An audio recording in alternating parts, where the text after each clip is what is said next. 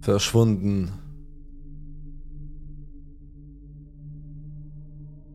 Wang Yangqiu wurde 1956 im Dorf Dongbeigao in der chinesischen Provinz Hebei geboren. Über sein frühes Leben ist nur wenig bekannt, außer dass er als Bauer in dem Dorf arbeitete und seine Mutter starb, als er noch ein Kind war.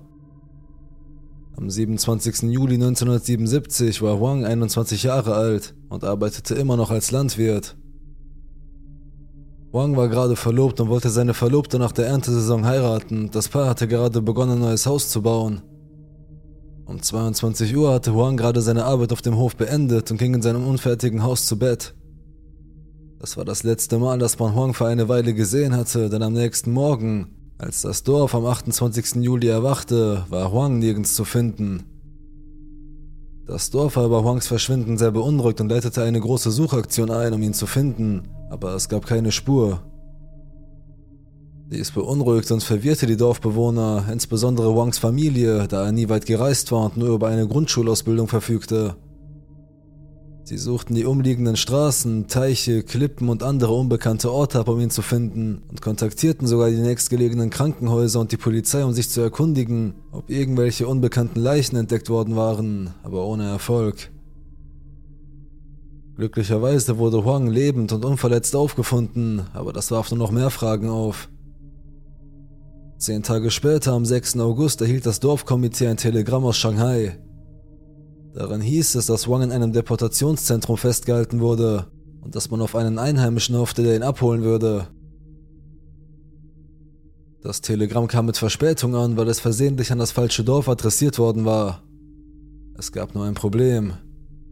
Das Telegramm aus Shanghai war auf 9 Uhr morgens am 28. Juli datiert, weniger als einen halben Tag nach seinem Verschwinden. Wang wurde später von der Polizei in Shanghai zurückgerufen und es war tatsächlich Wang. Es gab nur ein Problem. Dass Wang so schnell in Shanghai war, hätte unmöglich sein müssen.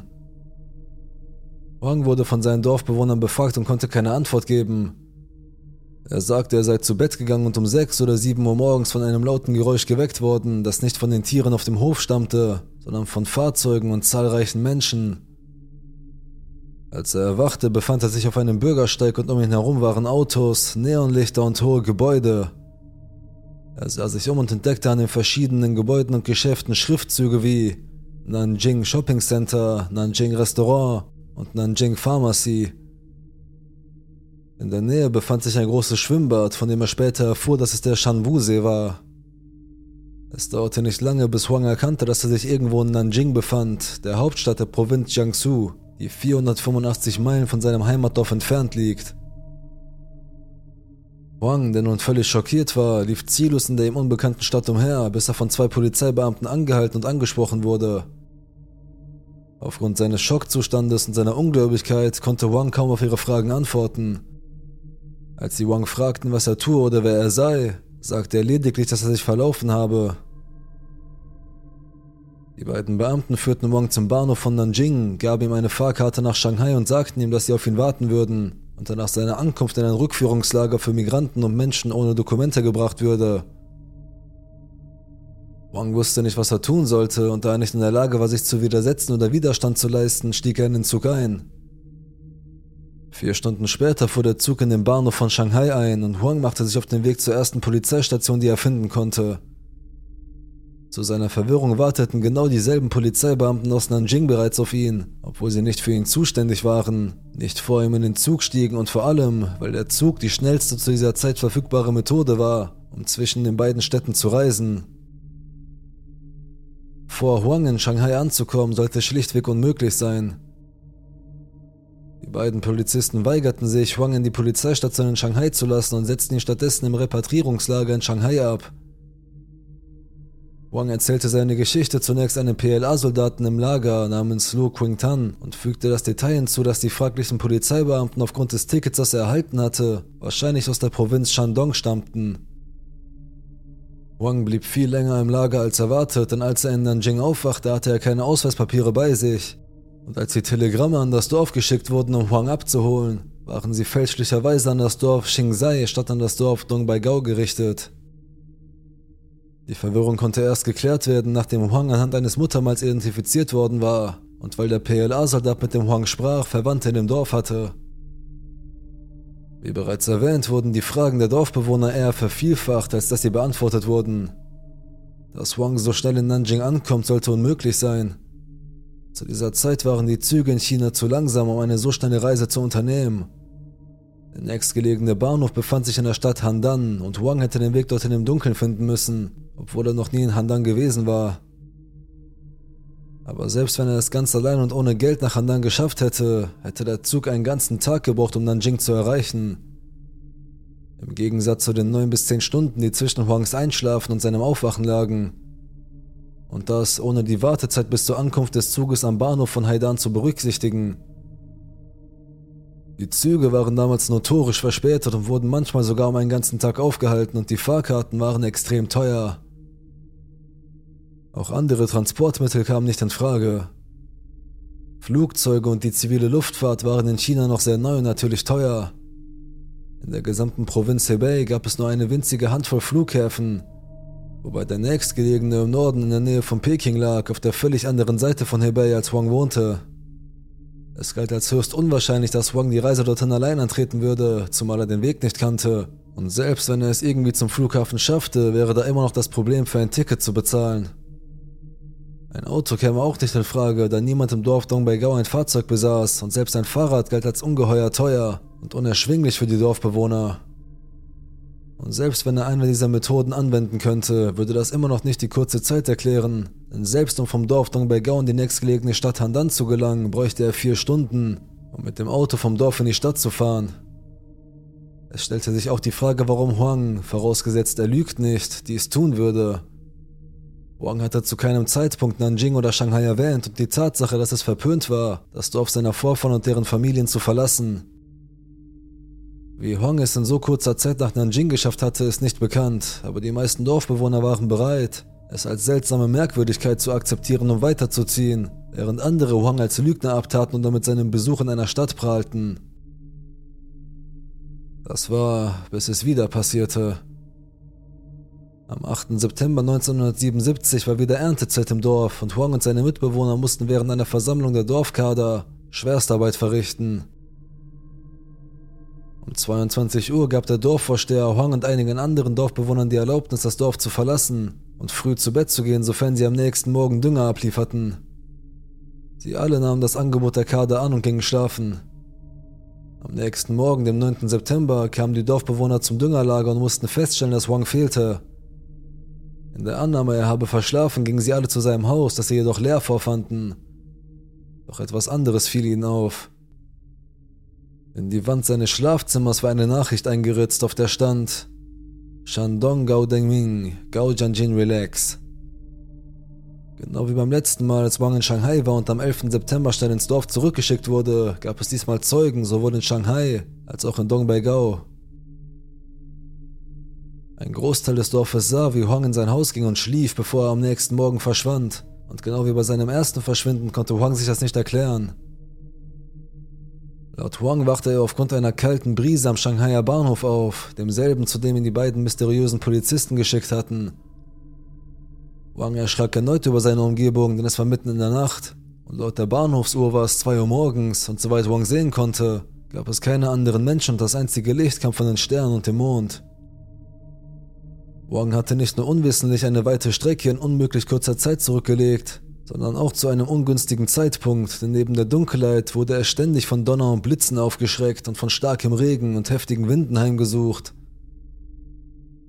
Wang, der jetzt noch verängstigter war als zuvor, konnte nur an Lu Qingtang denken. Lu war der PLA-Soldat, der ihm nach seiner ersten Reise nach Shanghai geholfen hatte und der ihm schließlich durch seine Verwandten im Dorf half, nach Hause zurückzukehren. Lu war nicht nur die einzige Person, die Huang einfiel, um ihm zu helfen, sondern er war auch die einzige Person, die er in Shanghai überhaupt kannte. Lu zu finden würde nicht einfach werden, denn Huang würde sich in Shanghai überhaupt nicht zurechtfinden, geschweige denn während eines Taifuns mitten in der Nacht, wenn keine Menschen in Sicht waren. Als Huang zu gehen begann, hörte er eine Stimme hinter sich. Es war ein Mann, der sagte, Hallo, Sie müssen Huang Yangqiu aus dem Kreis Feisheng sein. Wollen Sie zur Artilleriedivision? Das schockierte ihn zutiefst und er drehte sich schnell um, um zu sehen, wer diese Person war. Als er sich umdrehte, sah er zwei Männer in Militäruniform. Sie erklärten Wang, dass sie zur Lus Division gehörten und beauftragt waren, ihn vom Bahnhof abzuholen. Wang folgte den Männern, die verschiedene Fähren und Busse nahmen, bevor sie bei der Artilleriedivision im heutigen Bezirk Pudong ankamen. Obwohl das Gebiet schwer bewacht ist, ließen die Wachen Huang und die beiden Männer ohne Probleme passieren. Sie gingen dann zu dem Ort, an dem Lu mit seiner Familie lebte. Dieser war völlig schockiert, sie und Huang wiederzusehen. Lu war jedoch zu diesem Zeitpunkt nicht zu Hause. Seine Frau Li Yuing war überrascht, dass sie überhaupt reingekommen waren, denn, so Li, wenn ein Verwandter zu Besuch kommt, muss er seine Papiere vorzeigen und am Tor unterschreiben. Dann kommen wir runter und bestätigen seine Identität. Und dann können sie reingelassen werden. Die Wachen und Soldaten würden sie auf keinen Fall ohne Verfahren einlassen. Und Jahre später sagte Lus Sohn, als er zu dem Fall befragt wurde, dass die Uniform der beiden Soldaten unpassend aussahen und kommentierte, ihre Uniformen sahen ganz normal aus, aber nicht sehr passend, vor allem ihre Visiere. Die Schuhe und das Visier sind der wichtigste Teil der Uniform. Ihre Visiere waren zu groß und ihre Uniform schien auch geliehen zu sein. Bevor seine Familie die beiden befragen konnte, gingen sie einfach weg und waren nicht mehr auffindbar. Wangs Anwesenheit auf dem Stützpunkt war ein schwerer Sicherheitsverstoß und die Beamten verhörten die diensthabenden Wachen, die alle behaupteten, Wang und die beiden Soldaten nie gesehen zu haben. Als Lu nach Hause zurückkehrte, wurde ein weiteres Telegramm direkt an das Dorfoberhaupt von Dongbaigao geschickt und man wollte jedes Detail über Huang wissen und wer genau er war. Der Dorfvorsteher antwortete ihnen, dass Huang nur ein Bauer ohne böse Absichten sei ohne weitere Information beschloss die Armee, Huang in sein Dorf zurückzuschicken, warnte ihn aber eindringlich, dass er verhaftet würde, wenn sie ihn jemals wiedersehen. Er kehrte am 11. September nach Hause zurück. In ihren offiziellen Berichten konnten die Militärs nicht erklären, wie Huang so schnell nach Shanghai kam und in den Stützpunkt gelangen konnte. Aufgrund der zahlreichen Zeugen, die aussagten, dass Huang im Dorf übernachtete und der Bestätigung des Militärs, dass er in Shanghai war, wurden all jene, die glaubten, Wang habe über seine Reisen gelogen, bald eines Besseren belehrt. Wang wurde zum meistdiskutierten Bewohner des Dorfes und das nicht im positiven Sinne, denn er wurde zum Hauptthema des örtlichen Klatsches, der Gerüchte und natürlich des Aberglaubens. Viele glaubten, er sei besessen oder würde heimgesucht, was der Grund für seine scheinbar übernatürliche Geschwindigkeit und seine Fähigkeit war, so lange Strecken so schnell zurückzulegen. Die ständige Aufmerksamkeit forderte einen psychischen Tribut von Hanks Verlobter, die seine Familie wegen Rufschädigung auf 200 Yuan verklagte und sich von ihm scheiden ließ. Dies ruinierte Wang finanziell und seelisch und als er am Tiefpunkt angelangt war, ereignete sich der dritte und letzte Vorfall. Wang setzte seine Arbeit als Landwirt und Arbeiter für das Dorf fort und am 20. September 1977 hatte er seine Arbeit für den Tag beendet und machte sich auf den Heimweg. Laut Wang war jedoch so müde, dass er auf dem Hof vor seinem Haus einschlief und erneut verschwand. Er blieb bis zum 28. September vermisst. Als er unter einem Jujube-Baum im Dorf gefunden wurde und auf die Frage, wo er gewesen sei, erzählt er die bisher ungewöhnlichste Geschichte. Nachdem er vor seinem Haus ohnmächtig geworden war, wachte er auf und befand sich nicht mehr auf dem Bürgersteig oder in einem verlassenen Bahnhof während der Taifunzeit, sondern in einem luxuriösen Hotelzimmer. Er schaute sich um und hinter ihm sah er dieselben beiden Männer wie bei den ersten beiden Vorfällen. Diesmal waren sie jedoch beide in Zivil gekleidet und stellten sich ihm vor. Sie sagten Wang, sie seien Brüder aus der Provinz Shandong und gaben sich als Gao Dengming 26 und Gao Jianjin 25 zu erkennen. Wang schätzte sie außerdem auf eine Größe von etwa 1,70. Sie erzählten Wang, dass sie der Grund für sein Verschwinden seien dass sie sich als Polizisten und Soldaten verkleidet hätten, um ihm zu helfen, nach Hause zu finden. Sie sagten, dass sie etwas Besonderes für Hang geplant hätten und dass sie ihn in den nächsten neun Tagen in neun große Städte bringen würden. Wang fragte, wo er sich gerade befinde, und die Brüder sagten ihm, dass es immer noch der 20. September sei, dass er sich in Lanzhou in der chinesischen Provinz Gansu befinde, der am weitesten von zu Hause entfernten Stadt, die er je betreten habe. Schon bald sollte Huang erfahren, wie er so schnell so weit gekommen war, denn am nächsten Tag ließen sie Huang auf ihren Rücken klettern und wie Huang später feststellte, hoben sie ab und flogen buchstäblich nur mit ihren Körpern davon. Huang sagte, dass sie in geringer Höhe flogen und dass er keinen Wind spürte. Er erzählte auch, dass die Brüder ihn abwechselnd auf dem Rücken trugen. Nach über einer Stunde waren die drei in Peking angekommen. Sie gingen zunächst ohne Eintrittskarten in das Grand Theater und genau wie auf dem Armeestützpunkt hielt sie niemand auf. Sie sahen sich eine Opernaufführung an. Ihr nächster Halt war der Platz des himmlischen Friedens. Die Brüder, die jetzt Standard Mandarin statt ihrer Dialekte sprachen, stellten Wang die Umgebung vor und checkten in ein Hotel ein, wobei dem Personal ein Einführungsschreiben auf Provinzebene für die Registrierung zeigten. Noch am selben Tag flogen sie nach Tianjin, wo sie sich ohne Eintrittskarten in ein Kino schlichen und einen Film ansahen.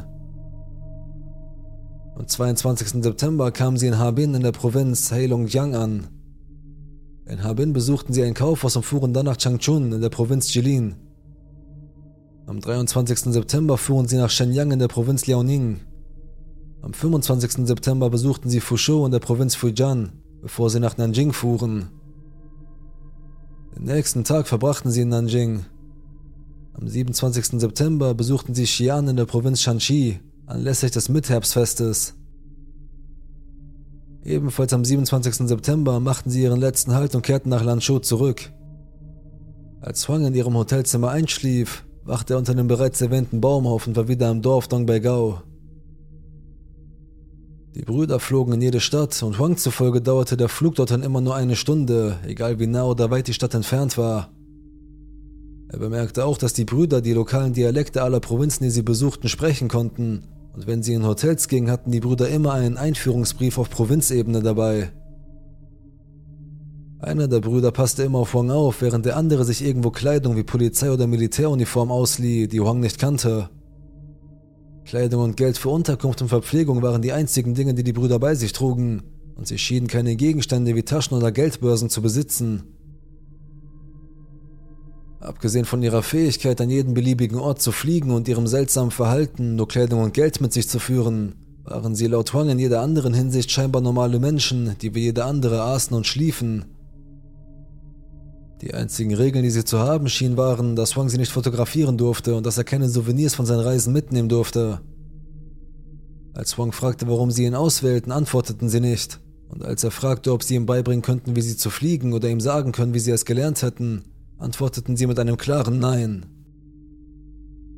Wie sie ihm gesagt hatten, hatten sie in den neun Tagen, in denen er vermisst wurde, neun verschiedene Städte besucht. Wang war wieder einmal das Gesprächsthema im Dorf und der Aberglaube, dass Götter oder Geister dafür verantwortlich waren, hielt an. Schließlich war der Klatsch und Tratsch um Hang so weit gediehen, dass die örtliche Polizei, die Propagandaabteilung und der nächstgelegene Militärstützpunkt von Huangs Geschichte erfahren hatten und eine sehr umfangreiche Untersuchung über Huang einleiteten.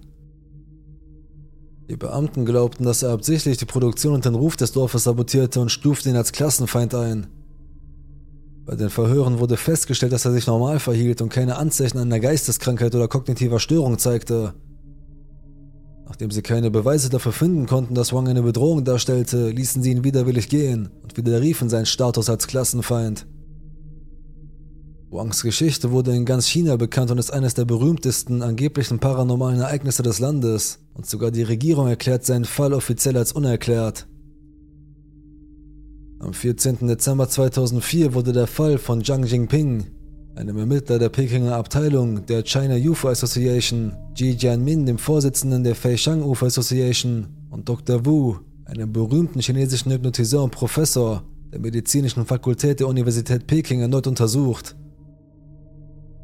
Für die ersten beiden Vorfälle von Huang gab es ziemlich lustige Beweise, da zahlreiche Zeugen sowie offizielle Telegramme bestätigten, dass Wang in seinem Heimatdorf eingeschlafen war, um dann in Shanghai wieder aufzutauchen. Aber es gab weitaus mehr Zweifel daran, ob er während seines dritten Verschwindens in einer der genannten Städte gewesen war. Wang wurde unter Hypnose gesetzt und gefragt, was passiert sei, und er erzählte dem Arzt dieselbe Geschichte wie 1977. Wang wachte schließlich aus dem hypnotischen Zustand auf und behauptete, einer der beiden Brüder habe ihn geweckt. Im Jahr 2004 drehte CCTV eine Dokumentation, in der mehrere Interviews und Tests durchgeführt wurden. Er wurde einem Lügendetektortest unterzogen, den er schließlich nicht bestand, und Huang weigerte sich, die Ergebnisse zu akzeptieren. Diejenigen, die den Test durchführten, gaben auch zu, dass Wangs nachlassendes Gedächtnis, die 27 Jahre, die zwischen dem Test und dem Vorfall lagen, und der Stress, zum ersten Mal einen solchen Test unterzogen zu werden, die Ergebnisse beeinflussen könnten. Während des Dokumentarfilms erstellte die Polizei auf der Grundlage von Huangs Beschreibungen noch Phantombilder von Guo Dengming und Guo Jianjing, Aufgrund der Fortschritte in der chinesischen Verkehrsinfrastruktur wurde Wang nach Nanjing gebracht, wo er seine Schritte zurückverfolgen und versuchen konnte, seinen Weg vom Bürgersteig zu der damals noch nicht existierenden Militärbasis nachzuvollziehen. Anschließend wurde Wang in die psychiatrische Abteilung des Pekingers Anding Krankenhauses gebracht, wo der leitende Arzt nach Verlesung seiner Aussagen feststellte, dass die Brüder mit Überschallgeschwindigkeit unterwegs waren und Wang schlafgewandelt oder gelogen hatte. Obwohl ihn niemand gegen den Vorwurf des Schlafwandelns verteidigte, weigerten sich seine Mitbewohner, die Möglichkeit in Betracht zu ziehen, dass Wang sie absichtlich belogen habe. Sie verwiesen auf Wangs mangelnde Motivation oder Fähigkeit zu reisen, auf die Tatsache, dass er in so kurzer Zeit nach Shanghai gereist war und dass er keinen Grund hatte zu lügen, da er sich mit seiner Geschichte zum Gespött gemacht und seine Verlobte verloren hatte. Wang hatte im wahrsten Sinne des Wortes nichts davon, dass er diese Geschichte erzählte und es hat ihm schwer geschadet. Abgesehen davon, dass es an Beweisen mangelt, geben andere, die die Lügentheorie unterstützen, an, dass Wang nur behauptet hat, Großstädte besucht zu haben, was einige zu der Vermutung veranlasst, dass er sie nur von einer Landkarte herausgesucht hat und dass er seltsamerweise Nishiazhuang besucht hat, die Hauptstadt von Hebei, der Provinz, in der Wang tatsächlich lebt. Wang wurde von anderen Psychologen und Psychiatern untersucht, die ihn für gesund hielten, woraus sich die Theorie des Schlafwandelns ergab.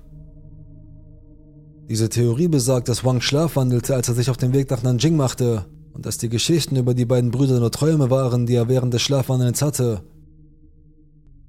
Verschiedene chinesische Internetnutzer halten diese Theorie nicht für glaubwürdig, da Huang während des Schlafwandelns entweder den ganzen Weg zum Bahnhof in Handan laufen und mit dem Geld, das er nicht hatte, eine Fahrkarte kaufen müsste, während er schläft.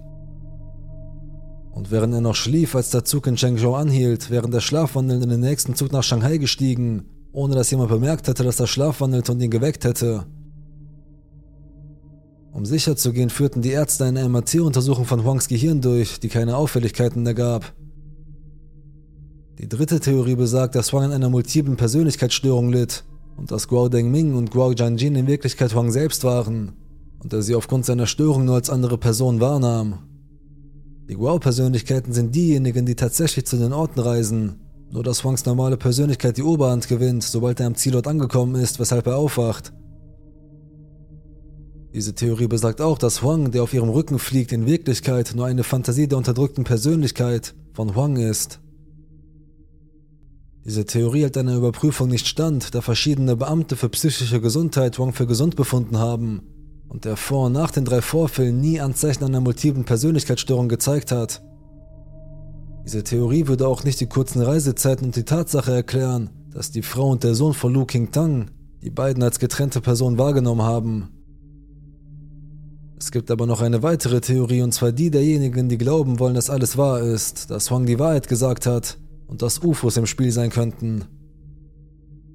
Sie untersuchten Huangs Behauptungen weiter, um Beweise dafür zu finden, dass er sich während seines dritten Verschwindens in den genannten Städten aufhielt. Einer Quelle zufolge stimmte die Beschreibung des Wetters mit den geologischen Daten zu dieser Zeit überein, doch scheint dies unbestätigt zu sein. Ein Journalist besuchte das Grand Theater in Peking, um in den Aufzeichnungen nachzusehen, ob dort jemals dieselbe Aufführung stattfand, die Huang gesehen haben will. Er fand heraus, dass das Theater aufgrund des Tangshan-Erdbebens von 76 geschlossen und erst 79 wieder eröffnet wurde, was bedeutet, dass Huang keine Aufführung in diesem Theater gesehen haben kann. Es gab jedoch ein anderes Theater in der Nähe, das Jishang Theater, das 1977 geöffnet war und am 21. September 77, dem Tag an dem Wang behauptete, in Peking zu sein, eine Aufführung von Forced onto Mount Liang zeigte. Dieser Journalist kam zu dem Schluss, dass Wang, der aus einem kleinen ländlichen Dorf stammte, leicht zwei nahegelegene und ähnliche Theater in einer unbekannten Umgebung wie der Großstadt Peking hätte verwechseln können. Es gibt auch Leute, die der Meinung sind, dass Huang mit nahezu Überschallgeschwindigkeit reiste, aber stattdessen eine eher irdische Erklärung haben und dass Wang Opfer von militärischen Experimenten wurde. Diese Theorie besagt, dass das Militär Huang für verschiedene Experimente in diese Städte geflogen hat und dass die Gao-Brüder hochrangige Beamte waren, die für die Experimente verantwortlich waren. Sie haben Wang dann unter Drogen gesetzt und ihn einer Hypnose unterzogen, damit er vergisst, was er erlebt hat. Viele stehen dieser Theorie skeptisch gegenüber, denn wenn die chinesische Regierung Experimente an Menschen durchführen wollte, hätte sie eine Vielzahl von Insassen in Todeszellen und politischen Gefängnissen zur Verfügung. Warum also einen harmlosen Bauern aus einem kleinen Dorf entführen? Der Wang Yang-Q-Vorfall ist nach wie vor eines der berüchtigsten ungelösten Rätsel Chinas.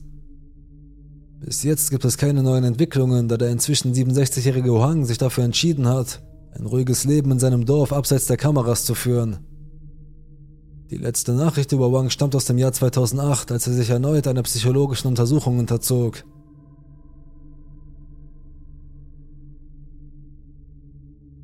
Sieben Tage Terror. Vor etwa einem Monat fragte der User Sniper 6407, ob jemand im südlichen Tennessee und in einigen anderen nahegelegenen Orten, insbesondere in den Bergen, seltsame Erfahrungen gemacht hat. Ich hatte damals zu viel zu tun, um zu antworten, aber mein Mann und ich hatten dort ein Erlebnis, das es wert ist, erzählt zu werden. Obwohl die meisten in unserer Familie nichts davon wissen, weil wir wissen, wie sie reagieren würden, also haben wir es ihnen nie erzählt.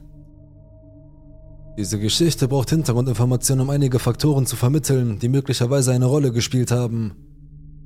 Ich vermute, dass die Ereignisse, die der Reise nach Tennessee vorausgingen, direkt im Zusammenhang mit der Schwere des Phänomens standen, das wir dort erlebten. Ich hatte nie heiraten wollen, mein jetziger Mann auch nicht. Dann lernten wir uns kennen.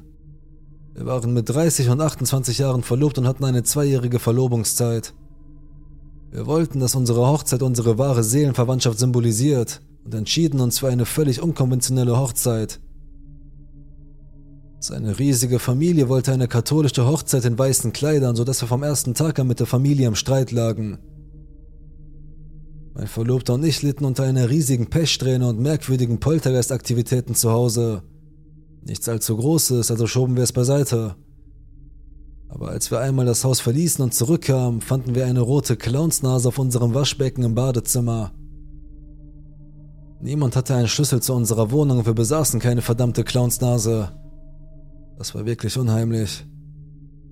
Als ich einem Freund erzählte, dass etwas Seltsames vor sich ging, sodass ich fast glaubte, die Hochzeit sei verflucht, versuchte er es zu erklären und ich sagte, Pass auf, heute wird etwas passieren, während er sein Smoking holt. Das sage ich dir. Ich erntete einen verblüfften Blick, bevor mein Verlobter sofort anrief, um mir zu sagen, dass es einen verrückten Unfall auf dem Parkplatz gab, während er sein Smoking anprobierte und dass jemand einen Totalschaden am hinteren Ende seines Trucks verursacht hatte. Das brachte meinen Freund sofort zum Schweigen. Eine weitere Panne war meine Weigerung, mich von meinem Vater zum Altar führen zu lassen. Auch eine zufällige Vertretung lehnte ich ab, um der Tradition willen. Ich habe meinen jüngeren Bruder gefragt und er sagte, es wäre ihm eine große Ehre, wir hatten einige Probleme, aber er war seit sieben Jahren clean und wir hatten unsere Differenzen überwunden. Der Verlust unseres mittleren Bruders durch einen betrunkenen Autofahrer hatte uns eine Zeit lang auseinandergetrieben, uns aber später wieder näher zusammengebracht. Dann, 40 Tage vor der Hochzeit, beging mein Bruder Selbstmord, als er Mitte 20 war. Mein Verlobter und ich fuhren über 16 Stunden, um uns zu verabschieden. Ich kannte meinen Bruder und wusste, dass er mit dem, was er getan hatte, nicht so einfach über die Runden kommen würde, vor allem da meine Hochzeit vor der Tür stand und ich auf ihn zählte. Das hat mich wirklich beunruhigt. Seine Beerdigung war nur für die engsten Angehörigen bestimmt. Er wurde nicht einbalsamiert, da eine vollständige Autopsie erforderlich war. Er war bis zum Kinn in eine handgefertigte Steppdecke gehüllt. Wir wurden angewiesen, ihn nicht zu berühren, was wir jedoch ignorierten. Nachdem wir uns von ihm verabschiedet hatten, ging ich zum Ende seiner Trage und legte meine Hände auf seine Füße wie ein Bittsteller. Ich sagte ihm, dass ich verstehe, dass es ein Unfall war und dass ich ihm verzeihe. Ich sagte ihm, dass er, wenn er immer noch das Gefühl habe, es wieder gut machen zu müssen, dies tun könne, indem er meine Angehörigen und die meines Verlobten herbeirufe, damit sie der Hochzeit von der anderen Seite aus beiwohnen könnten. Ich forderte ihn auf, unseren anderen Bruder, die Schwester meines Verlobten, Großeltern, Tanten, Freunde mitzubringen, und ich begann all die geliebten Seelen, die bereits verstorben waren, beim Namen zu nennen. Tu dies, sagte ich ihm, und es wird keine Schuld zwischen uns geben, und du kannst in Frieden ruhen. Die Gesichter meiner Familie waren unbezahlbar, aber ich hatte das Gefühl, dass ich etwas anbieten musste. Als ich nach New Orleans zurückkehrte, ließ ich einen Anhänger anfertigen, Darauf war mein Lieblingsbild von meinen beiden Brüdern zu sehen.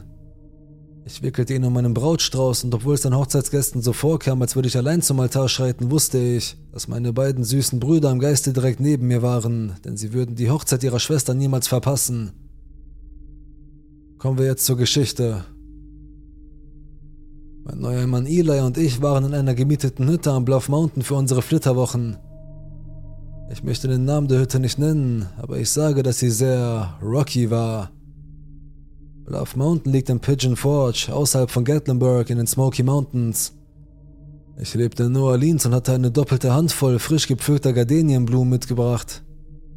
Es war eine Art symbolische Gabe an den Berg dafür, dass er uns zu einem so besonderen Anlass empfangen hatte. Es gab keine Rituale oder ähnliches, ich arrangierte sie einfach auf einer Holzkiste mit einer Vogelattrappe und einem Nest, die oben auf dem Geländer der Hüttenveranda stand und schickte Gefühle der Dankbarkeit und Freude nach oben. Wir gingen zum Essen und Einkaufen.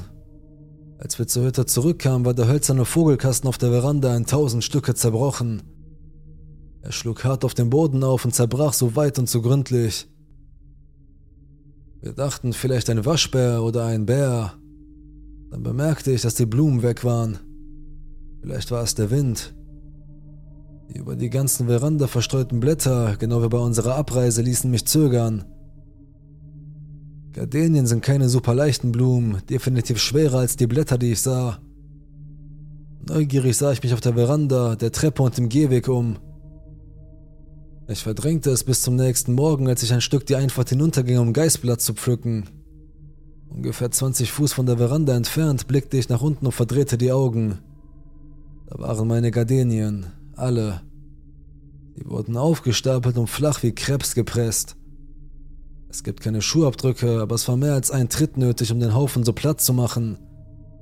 Entnervt laufe ich davon und frage mich, ob der Berg meine Opfergabe doch nicht mochte und lache dann über diesen Gedanken. Nacht 1. Eli wacht plötzlich auf, weil er hört, wie etwas Großes gegen die Stützbalken unter der Hütte schlägt. Die Hütte hängt an der Seite eines Hügels, sodass die vordere Hälfte etwa 15 Fuß über dem Waldboden von riesigen Holzpfosten getragen wird. Sie wurden so heftig getroffen, dass der Spiegel an der Wand vibrierte, was eigentlich für niemanden möglich sein sollte. Er sagt, dass es jedes Mal, wenn er anfing wieder abzudriften, einen weiteren Knall gab. Er stand auf und nach einem weiteren Knall, der die Kabine erschüttert, beschließt er mich zu wecken. Offenbar wollte er sehen, ob ich von dem Knall aufwachen würde, damit er weiß, dass er nicht träumt. Aber jetzt war er zu 100% wach. Als er nach mir greift, sagt er, dass der lauteste Knall aus dem Bereich zwischen Sitzecke und Küche kam, direkt am Fußende des Bettes. Er sagte, es hörte sich an, als würde ein riesiges Buch von oben fallen gelassen werden, aber er schaute genau dorthin und da war nichts. Der Knall kam definitiv von innen. Er versuchte verzweifelt, mich zu wecken, aber er sagte, er sei so tief eingeschlafen, dass er tatsächlich dachte, mit mir stimme etwas nicht. Er sagte, er konnte kaum erkennen, dass ich atmete. Dann ertönte dieses seltsame metallische Klirren hinter dem Fernseher, direkt gegenüber von unserem Bett in der Kabine. Er sagte, es dauerte eine Ewigkeit, aber er hatte zu viel Angst, um nachzusehen, was es war. Dort drüben neben den großen Fenstern hinter der Stelle, wo das Geräusch von innen kam. Es war dieses penetrante Summen, das mich schließlich aufweckte. Ich erinnere mich, dass es so schwer war, wieder zu Bewusstsein zu kommen. Ich fühlte mich, als würde ich durch die Schwärze schwimmen, um wieder zu mir zu kommen. Ich fragte mich immer wieder, was ist das für ein Geräusch? Ich dachte erst, es sei ein Wecker, den jemand gestellt hat. Als ich endlich genug wach war, um mich zu bewegen und mich aufsetzte, um den störenden Krachmacher zu suchen und zu zerschlagen, hörte das Trillern auf. Stöhnend fiel ich rückwärts auf mein Kissen. Eli fing an, mir von dem Klopfen zu erzählen. Ich merkte, wie aufgeregt mein Mann war und ich glaubte ihm, aber ich war so betäubt, dass es mir schwer fiel, überhaupt eine emotionale Reaktion zu zeigen. Da war nur diese lähmende Müdigkeit und ich schlief auf meinen Mann ein, als er mich brauchte, als ein Mann, den ich in sieben Jahren nie ängstlich gesehen hatte, völlig verängstigt war und ich bis zum Morgen einfach weggetreten war. Normalerweise habe ich einen extrem leichten Schlaf, besonders an neuen Orten. Auf dieser Reise war es jedoch fast jede Nacht so. Kaum hatte ich meinen Kopf auf das Kissen gelegt, wurde ich von der Schwärze verschluckt. Es war ein extrem tiefer Schlaf, aber er war nicht erholsam. Das Aufwachen war schlimmer. Es war, als würde ich jede Nacht in ein Koma fallen und jeden Morgen langsam wieder aufwachen. Ironischerweise war ich danach erschöpft. Tag und Nacht zwei. Als ich mich am nächsten Morgen vor dem berüchtigten wackelnden Spiegel schminkte, konnte ich mir die ganze Geschichte zusammenreimen und mit Eli logisch darüber reden. Vielleicht hat sich ein Bär am Pfosten gerieben, sagte er. Das erinnerte mich an den blöden Alarm. Ich erzählte ihm davon und genau in der verdammten Sekunde, in der ich es erwähnte, ertönte dieses verdammte Geräusch hinter dem Fernseher. Wir beide hüpften beide wie die Kanickel auf und lachten nervös. Als ich hinter den Fernseher schaute, stellte ich überrascht fest, dass es kein Wecker war, sondern ein Festnetztelefon. Ein altes Telefon mit einem Klingelknopf, was das schreckliche Geräusch erklärte. Natürlich musste ich rangehen. Es herrschte eine Minute lang Stille und dann gab es immer wieder Störgeräusche. Es hörte sich so an, als würde jemand sprechen, aber das Rauschen verdeckte seine Worte. Die Stille und das verstümmelte Gespräch dauerten noch eine Weile an, bevor ich auflegte. Als ich auflegte, zog er sofort den Stecker aus der Steckdose und sagte, das Management habe unsere beiden Handynummern. In dieser Nacht waren wir im Whirlpool auf der Terrasse. Der Whirlpool befand sich im hinteren Teil des Hauses, war an drei Seiten mit einer Art Pavillon überdacht und hatte keine Lichter in unmittelbarer Nähe damit man nicht von Ungeziefer umschwärmt wurde. Als wir uns entspannten, saß ich am offenen Ende mit Blick auf die umlaufenden Holzleisten und Eli mit Blick auf mich und den Wald. Ich bewundere immer wieder das blaue Licht hinter dem geschlossenen Ende. Es war groß, etwa so groß wie eine Melone und schien hell zu sein, aber der Schein über uns im Whirlpool war sehr gedämpft. Ich dachte mir, dass es sich um eine Art LED handeln musste, aber ich hatte noch nie Licht in diesem Blauton gesehen. Alle anderen Lichter in und um die Hütte herum waren hell und orangefarben. Eli sah sich das Licht ebenfalls an und kommentierte es. Als wir beschlossen, für die Nacht auszusteigen, blinkte das Licht in einer scheinbar zielgerichteten Abfolge auf und ab, bevor es noch ein paar Sekunden leuchtete und dann wieder ausging. Wir kommentierten, dass es seltsam sei, wie das Licht auf diese Weise ausbrannte und dass wir traurig waren, unsere Stimmungsbeleuchtung zu verlieren. Ich beschloss am nächsten Morgen wegen einer Glühbirne anzurufen. Als ich aufwachte, ging ich zuerst um die Rückseite der Hütte herum, um zu sehen, welche Art von Mast oder sonstige Halterung diejenige war, die gewartet werden musste. Aber hinter dem Whirlpool gab es weder einen Mast noch eine Vorrichtung oder eine andere Lichtquelle. Keine Kabel, keine Drähte. Das Hauptbüro bestätigte später, dass aufgrund der Instabilität des Bodens dort hinten nichts installiert werden konnte, sodass niemals eine Beleuchtung angebracht wurde. Was auch immer das für ein Licht war, wir haben es beide gesehen. Und wenn es nicht ausgeschaltet war oder ausgebrannt ist, bedeutet das, dass es einfach verschwunden ist. Ab der zweiten Nacht, nachdem ich hereingekommen war, fing meine Haut an zu jucken und jedes Haar auf meinem Körper stand zu Berge.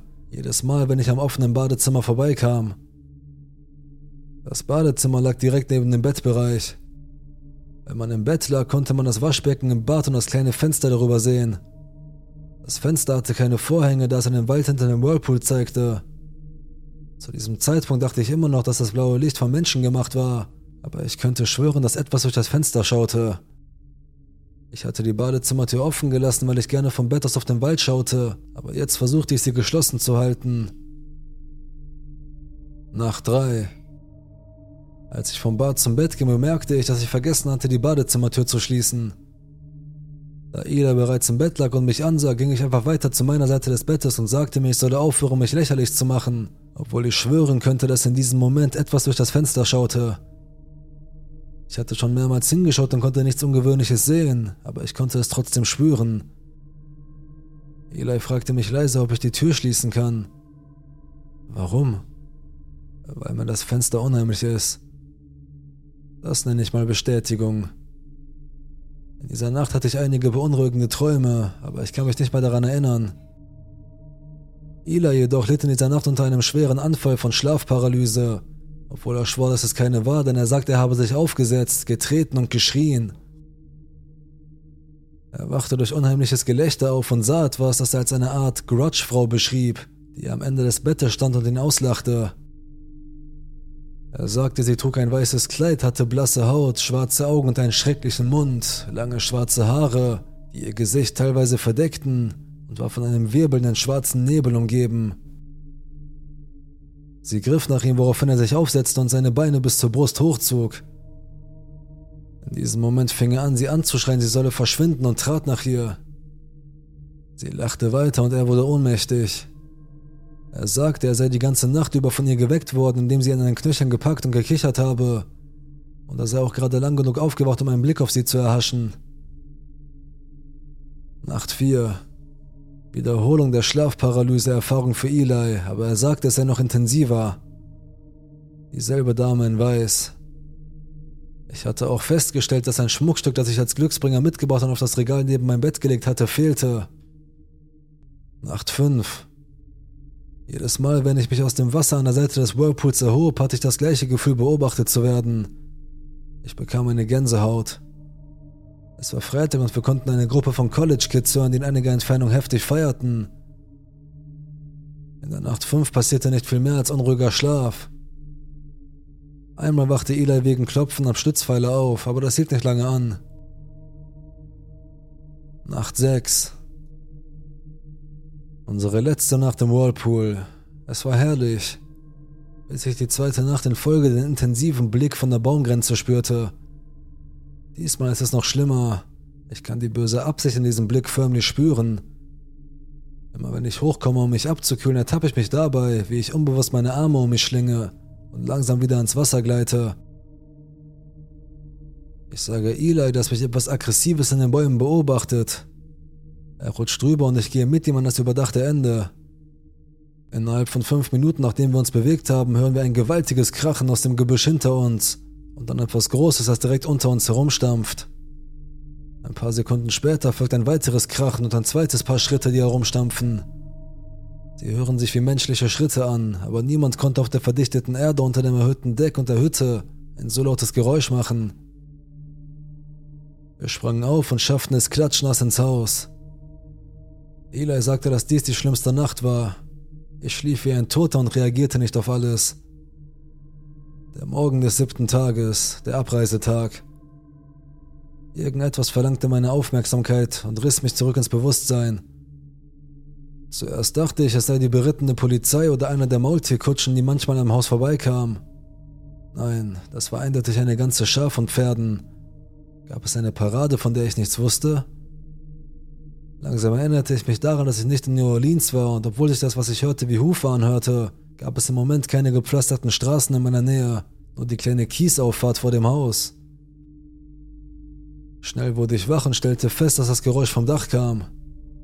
Ich sah auf meinem Handy nach und es war ein paar Minuten nach 8 Uhr morgens. Ich stöhnte auf. Ich schaute zu Eli hinüber. Er war blass und atmete sehr langsam. Ich stupste ihn ein paar Mal halbherzig an, aber er war wie bewusstlos. Ich dachte daran, dass es vielleicht Dachdecker waren. In diesem Moment kam mir die Frage in den Sinn, welche Dachdecker sonntags arbeiten. Ich hörte genauer hin. Es klang auf jeden Fall leicht metallisch. Es hörte sich an, als ob ein Pferd auf dem Dach der Hütte treten würde. Ich zog die Decke zurück und schwang meine Beine aus dem Bett. In dem Moment, in dem meine Füße den Boden berührten, hörte das Hämmern auf dem Dach auf und die Klinke der Haupttür begann heftig zu wackeln. Jetzt starrte ich Eli an und frage mich, ob ich ihn wecken soll. Ich habe Angst, dass ich es nicht kann, aber ich habe auch Angst, dass er aufwacht und es gar nicht hört. Seine Augenlider flattern auf und nehme die Entscheidung ab. Ich frage ihn, ob er das hört und danke allen Göttern, dass er Ja sagt. Ich zögere über die Tür zu sprechen, weil er gerade erst die Augen geöffnet hat. Als wir uns in der Hütte umsehen, sehen wir, dass der Spiegel wackelt, die Gläser in der Küche klappern und die Schränke beben. Was auch immer auf dem Dach ist, es rüttelt an den Wänden der Hütte, wiederholt. Das Klopfen dauerte etwa 35 Minuten. Es war laut, stark und absolut erschreckend. Wir lagen lange Zeit flüsternd da. Das war auf keinen Fall ein Mensch. Als Eli sagte, er wolle aufstehen, um nachzusehen, erzählte ich ihm, dass der Türknopf wackelte, als ich versuchte aufzustehen. Nach kurzem Zögern warf er die Decke zurück und setzte sich auf. Das Klopfen hörte auf. Er und ich erstarrten beide. Ein schrecklich knirschendes Geräusch, das auf dem Dach glitt, durchbrach die Stille. Wir sahen uns beide mit großen Augen und blassen Gesichtern an. Waren das Krallen? zischte ich mit der leisesten Stimme, die ich zustande brachte. Er sprang wieder auf das Bett. Das Klopfen ging wieder los. Es folgte die leiseste Diskussion aller Zeiten darüber, ob wir da oben wirklich Krallen gehört hatten. Wir dachten, dass es genau das Geräusch war, das riesige Klauen machen würden, aber es konnte auch alles andere sein. Eli schnappte sich seine Schusswaffe aus der Nachttischschublade und stand schnell auf. Das Hämmern hörte für eine Sekunde auf, um ein weiteres, knirschendes Raspeln über das Dach ertönen zu lassen. Das sind definitiv verdammte Clown, sagte ich. Das Hämmern setzte sofort wieder ein, doppelt so schnell und noch härter, wenn das möglich wäre. Ich konnte nun spüren, wie die Schläge durch das Bett halten. Eli sagte mir, ich solle drinbleiben und lauschen. Er stürmte aus der Tür und zielte mit seiner Waffe auf das Dach. Es herrschte absolute Stille. Irgendwo auf dem Dach war ein Laufgeräusch zu hören, und auf dem Dach war auch nichts zu sehen. Wir packten im Eiltempo, rauchten aber noch eine letzte Zigarette in der Einfahrt, um das Zittern und die Nerven zu beruhigen. Während wir rauchten, konnten wir die Leute hören, die in den letzten Nächten gefeiert hatten. Sie waren alle draußen und schrien nach einem vermissten Freund. Wir hörten, wie sie schrien, wann sie ihn das letzte Mal gesehen hatten, offenbar in der Nacht zuvor. Wir konnten ihre Panik hören, als sie seinen Namen wieder und wieder riefen. Eli und ich versuchten ihre Gruppe zu finden, um ihnen bei der Suche zu helfen und sie zu fragen, ob sie etwas Seltsames gesehen oder gehört hatten. Doch wir verfuhren uns und konnten sie nicht finden. Ich habe keine Ahnung, was das war. Fast alle wichtigen paranormalen Phänomene tauchten auf, von Orbs, seltsamen Rufen und Poltergeistaktivitäten bis hin zur Dame in Weiß. Wir wissen nicht, was es war, wir wissen nur, dass wir sieben Tage und Nächte voller Terror erlebt haben. Und das reicht mir für ein Leben.